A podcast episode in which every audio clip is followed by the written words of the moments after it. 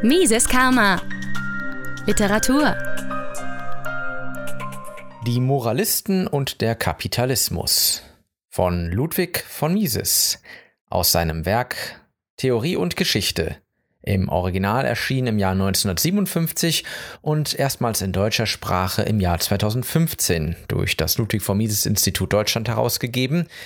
Die Originalüberschrift des nachfolgenden Kapitels lautet Die Ablehnung des Kapitalismus durch den Antisäkularismus.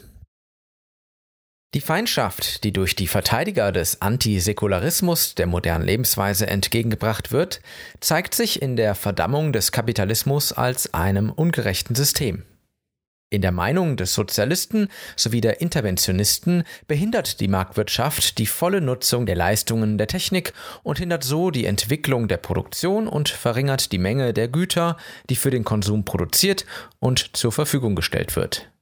In früheren Tagen leugneten die Kritiker des Kapitalismus nicht, dass eine gleiche Verteilung des Sozialprodukts unter allen kaum eine bemerkenswerte Verbesserung der materiellen Lebensverhältnisse für die überwältigende Mehrheit der Bevölkerung hervorbringen würde.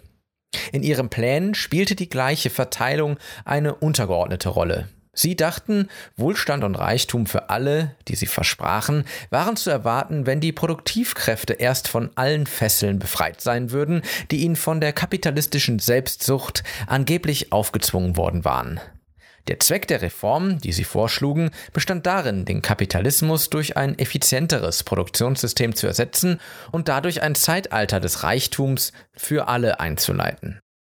Nun, da ökonomische Analysen die Illusion und Irrtümer der sozialistischen und interventionistischen Verdammung des Kapitalismus herausgestellt haben, versuchen sie ihre Programme zu retten, indem sie zu einer anderen Methode greifen. Die Marxisten haben die Lehre von der Unvermeidlichkeit des Sozialismus entwickelt und die Interventionisten, die ihrem Kielwasser folgen, sprechen von der Unumkehrbarkeit des Trends zu immer weiterer Einmischung der Regierung in ökonomische Angelegenheiten. Es ist offensichtlich, dass dieser Notbehelf nur dazu konstruiert wurde, ihre intellektuelle Niederlage zu verdecken und die Aufmerksamkeit des Publikums von den verheerenden Konsequenzen der sozialistischen und interventionistischen Politik abzulenken. Ähnliche Motive treiben jene, die den Sozialismus und Interventionismus aus moralischen und religiösen Gründen verteidigen. Sie betrachten es als über die Pflicht hinausgehend, die involvierten ökonomischen Probleme zu überprüfen und sie versuchen, die Diskussion des Für und Wider der Marktwirtschaft und das Feld der ökonomischen Analyse zu verschieben auf das, was sie eine höhere Ebene nennen. Sie lehnen den Kapitalismus als ein ungerechtes System ab und verteidigen entweder den Sozialismus oder den Interventionismus als mit ihren moralischen oder religiösen Prinzipien übereinstimmend. Es ist abscheulich, sagen sie, die menschlichen Angelegenheiten vom Standpunkt der Produktivität, des Profits oder einem materialistischen Gesichtspunkt des Wohlstands und reichlicher Versorgung mit materiellen Gütern zu bewerten. Der Mensch soll nach Gerechtigkeit, nicht nach Wohlstand streben. Die Argumentationsweise wäre folgerichtig, wenn sie der Armut einen innewohnenden moralischen Wert beimessen würde und das Streben, den Lebensstandard über ein Niveau der bloßen Lebenserhaltung zu heben, insgesamt verdammen würde. Die Wissenschaft könnte einem solchen Werturteil nicht widersprechen, da Werturteile endgültige Wahlentscheidungen auf Seiten des Individuums sind, das sie ausspricht. Jedoch zieht eine solche Ablehnung des Kapitalismus von einem moralischen und religiösen Standpunkt den Mangel nicht dem Wohlergehen vor. Im Gegenteil, sie sagen ihrer Herde, sie wollten das materielle Wohlergehen der Menschen heben. Sie sehen es als die Hauptschwäche des Kapitalismus an, dass er die Massen nicht mit dem Maß an Wohlergehen versorgt, das, wie Sie es sehen, der Sozialismus oder Interventionismus bereitstellen könnte. Ihre Verdammung des Kapitalismus und ihre Forderung nach Sozialismus oder Interventionismus wird den Lebensstandard des kleinen Mannes heben, nicht senken. So befürworten diese Kritiker des Kapitalismus allesamt die Lehren der Sozialisten und Interventionisten, ohne sich zu bemühen, eingehend zu prüfen, was die Ökonomen vorgetragen haben, sie zu diskreditieren. Den einzigen Fehler, den sie in den Grundsätzen des marxistischen Sozialismus und der säkularen Parteien des Interventionismus finden, ist deren Verbundenheit mit dem Atheismus oder Säkularismus. Es ist offensichtlich, dass die Frage, ob dem Wohlergehen besser durch den Kapitalismus, Sozialismus oder Interventionismus gedient ist, nur durch eine sorgfältige Zergliederung der Wirkungsweise eines jeden dieser Systeme entschieden werden kann. Das ist es, was die Nationalökonomie vollbringt. Es hat keinen Zweck, diese Themen zu behandeln, ohne all das, was die Nationalökonomie dazu zu sagen hat, in vollem Umfang zu berücksichtigen. Es ist berechtigt, wenn Ethik und Religion den Leuten sagen, dass sie von dem Wohlstand, den der Kapitalismus ihnen bringt, einen besseren Gebrauch machen sollen. Wenn sie versuchen, die Gläubigen anstelle der anstößigen Gewohnheiten des Prassens, Trinkens und Spielens zu einem besseren Ausgabeverhältnis anzuleiten, wenn sie Lügen und Betrügen verdammen und die moralischen Werte reiner Familienbeziehungen und der Barmherzigkeit gegenüber den Notleidenden loben. Aber es ist unverantwortlich, ein Gesellschaftssystem zu verdammen und seine Ersetzung durch ein anderes zu fordern, ohne die ökonomischen Konsequenzen eines jeden voll untersucht zu haben.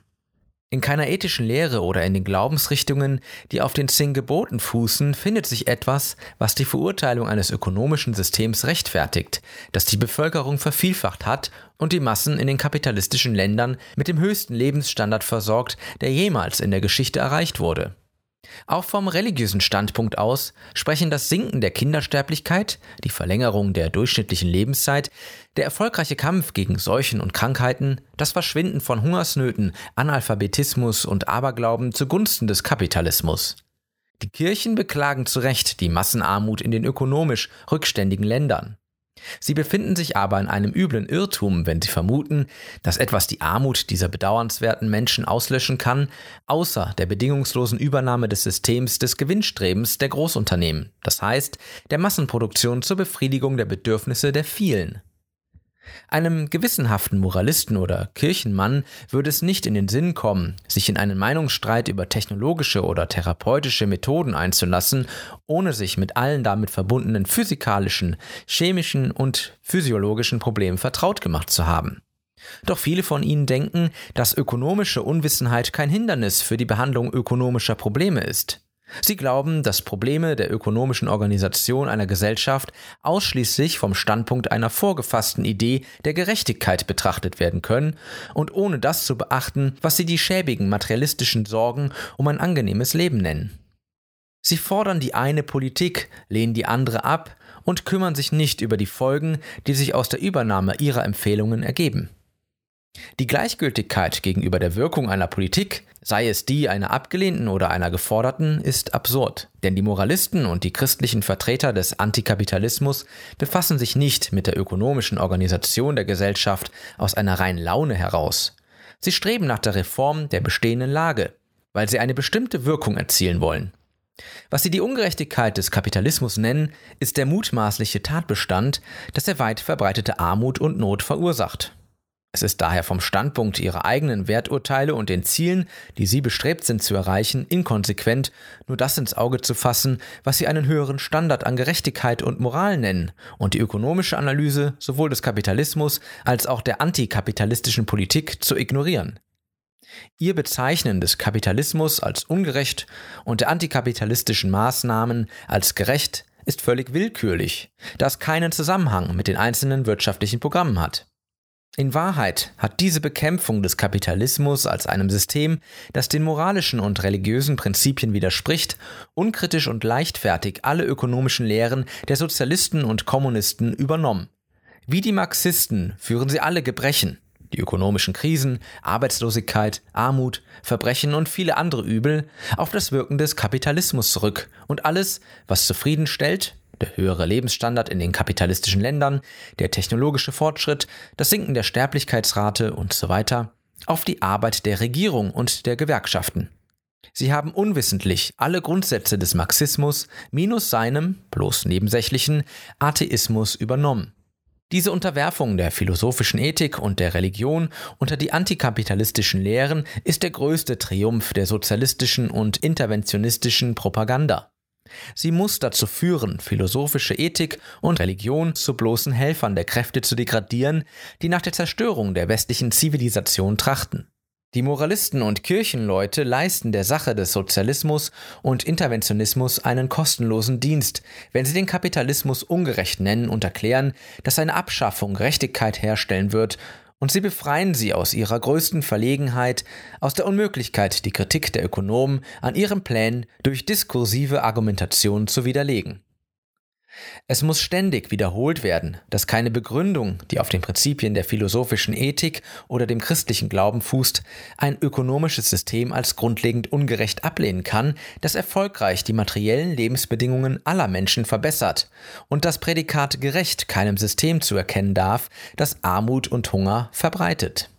Die Bewertung eines ökonomischen Systems muss auf der sorgfältigen Analyse seiner Wirkungen im Hinblick auf das Wohlbefinden der Menschen getroffen werden, nicht durch Appell an ein willkürliches Konzept der Gerechtigkeit, welches unterlässt, diese Wirkungen im vollen Umfang zu würdigen.